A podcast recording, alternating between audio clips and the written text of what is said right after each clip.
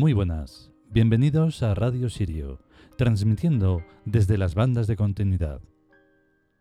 Hoy vamos a ir con el segundo capítulo del libro de los dioses egipcios, que está dedicado a Isis. Es la divinidad más importante no solo de Egipto, sino de todo el mundo, porque de Isis han salido todas las vírgenes que existen en cualquier religión. Aunque la verdad es que como no hay muchas, tampoco es que... Pero bueno, toda variedad y variable de virgen viene de Isis. Este capítulo está mm, muy interesante, como todos los demás, porque aclara mucho sobre mm, ideas equivocadas que se tienen sobre los mitos. Los mitos están bien para comprenderlos de manera simple pero hay mucho más, una trascendencia que se escapa de la racionalidad, una vez más, y de todo lo estudiado, de todo lo historioteado, porque la historia es solo un cuento que cada uno se inventa como quiere, y ya está. Lo importante del arquetipo es el arquetipo en sí mismo.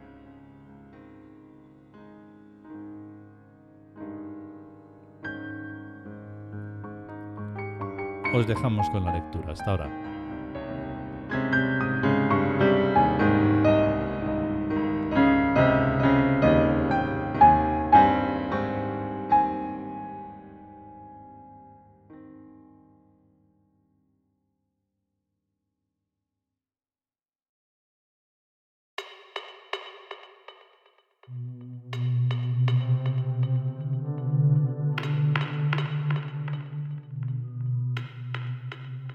Dioses egipcios.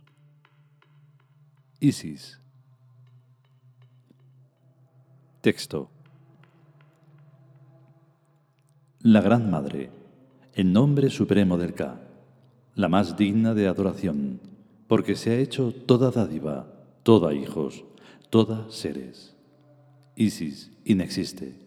No posee ni un solo átomo sobre el que poder decir yo o mío, pues es el sublime arquetipo del generoso amor.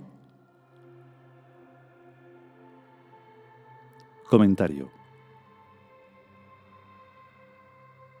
La sagrada religión del Ka no tiene nada que ver con los cuentos egipcios, que eran solo relatos de divulgación para dar algunas ideas básicas teológicas al pueblo egipcio, que como todos los pueblos solo podían entender de un modo antropomórfico la religión de sus dioses. En esos cuentos egipcios, Isis aparece como una madre vulgar, con las mismas virtudes y defectos de cualquier madre humana en cualquier lugar del mundo.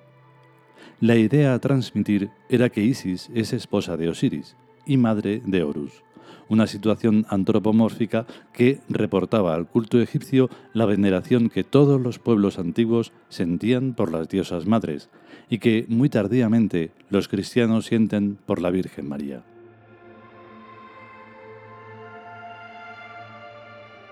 Pero en los altos círculos sacerdotales egipcios, Isis es un concepto estrictamente matemático aplicable a la física. Isis es el cero y la nada, del que emanan el ser y la pluralidad de los seres. El ser indiferenciado es Osiris y la pluralidad de los seres es Horus. El antropocentrismo exigía una novelación para pasar de lo uno a lo múltiple y es por ello que hubo que inventar el personaje Set, que descuartizó a Osiris y que esparció sus trozos en forma de universo en un contexto de fábulas de dioses y diosas. Evidentemente no vamos a repetir aquí esas fábulas, sino que nos atendremos a la matemática y la física del texto sagrado sin por ello olvidarnos del psicologismo que el texto aporta en tanto que religión. Isis es la Gran Madre, un concepto psicológico que nos conmueve a todos los seres y que nos envuelve en seguridad y paz. En tanto que arquetipo, Isis es la idea universal de abnegación, de sacrificio y de entrega por nada a cambio. Es por esto que su atributo determinante es la toda dádiva, sin reservarse para sí absolutamente nada. Y es por esto que Isis inexiste, o sea que existe pero no está no es. Matemática y físicamente esto es el cero y la nada. Existen pero no están, no son. El cero no es número, la nada no es ser. Pero sin estos arquetipos no existirían realidad matemática ni realidad física. A este existir sin ser se le denomina inexistir. Isis es por tanto solo un nombre, pero el nombre supremo del yo de cada ser y del conjunto gestáltico o unitario de todos los seres. Cualquier organismo es una gestalt o unidad de muchos individuos que se integran en un solo yo, en un solo K. K es la forma egipcia del pronombre personal yo. A cualquier individuo se le puede preguntar cómo se llama, y en cada caso responderá un nombre diferente, pero en todos responde yo si se les rechaza toda identidad nominal. Los animales y las plantas no se dan nombres entre ellos, pero cada uno tiene clarísimo que es yo y ninguno otro. Yo es el nombre de todos los seres, el nombre supremo de todos los seres. Y es a ese nombre supremo del yo al que se le llama Isis en la sagrada religión del Ka. Pero aquí no se trata de una simple cuestión nominalista, sino de la propuesta universal de el sublime arquetipo del generoso amor entre todos los seres. El amor, si no es generoso, es solo una caricatura del amor, una farsa y una mentira que tarde o temprano quedan al descubierto en los crímenes de género y en los divorcios se suele denominar crímenes de género a los asesinatos de un enamorado miembro de la pareja por el otro enamorado miembro de la pareja. El sublime arquetipo del generoso amor es extensible a todos los seres de todas las especies y reinos, a todos los seres conocidos y a todos los seres desconocidos. Y es esta extensionalidad ilimitada del generoso amor la que lo hace inviable en este planeta. Isis, por tanto, está siendo blasfemada. La paradoja es que Isis debe ser blasfemada, según afirma su propio libro de Isis. La contradicción es horrísona, pues es el choque frontal de los contrarios, inenarrable, indescriptible. Sin embargo, la realidad es esa. Un Osiris, ser indiferenciado y único, infinitamente dividido y en guerra cada parte con las demás.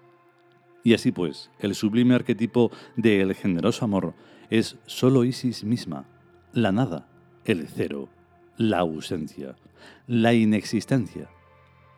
Lo que inexorablemente significa que todo ser incapaz de asumir personalmente el sublime arquetipo de el generoso amor debe ser devuelto a la nada, debe ser anulado, destruido, aniquilado, para que Isis lo devuelva a la vida en infinitas nuevas oportunidades de ser. Esto parece terrible, pero es la sencilla razón de la muerte como fenómeno universal que afecta a todos los seres, salvo a los que se superan ascendiendo al siguiente peldaño de la evolución perfectiva ascendente de la vida y la consciencia, vez tras vez y eternamente. El amor es bello y armónico, pero también es terrorífico, porque traicionarlo es traicionarse a sí mismo y despeñarse hacia la muerte. La única pieza que encaja perfectamente con la muerte es la reencarnación como dádiva de el sublime arquetipo del generoso amor de Isis.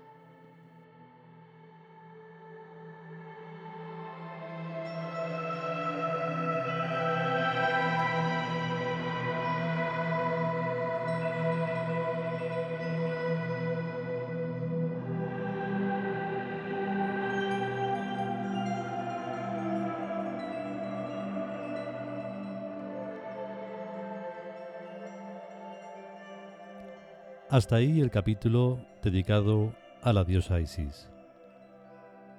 Ha sonado de fondo la música de Isis, que fue compuesta a tal efecto.